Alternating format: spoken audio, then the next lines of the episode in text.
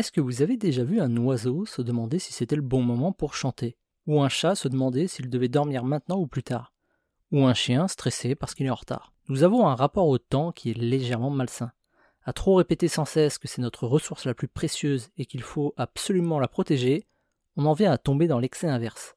On fait n'importe quoi avec. Un peu comme Picsou qui aime tellement son argent qu'il refuse de l'utiliser, au risque de ne jamais en profiter. On tient tellement à notre temps qu'on finit soit par ne plus l'utiliser, soit par l'utiliser n'importe comment. On essaie de trouver des astuces pour dormir le moins possible. On perd du temps sur Internet pour trouver des astuces afin de gagner du temps.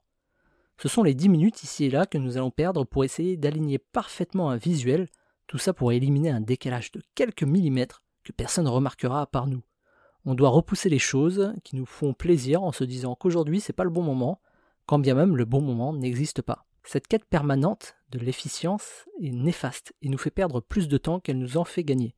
On cherche tellement à contrôler tout ce qui nous entoure, à avoir la maîtrise totale de nos vies, qu'on finit par perdre trop de temps en voulant gagner du temps. À trop vouloir nous émanciper du temps, nous avons fini par le laisser contrôler totalement nos vies.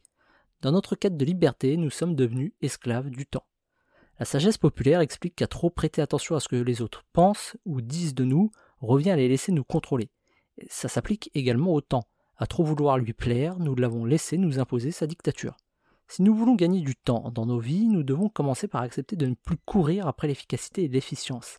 Lâcher prise, nous détacher du temps et accepter que nous ne pouvons pas tout contrôler et que rien ne sera jamais parfait malgré tous nos efforts.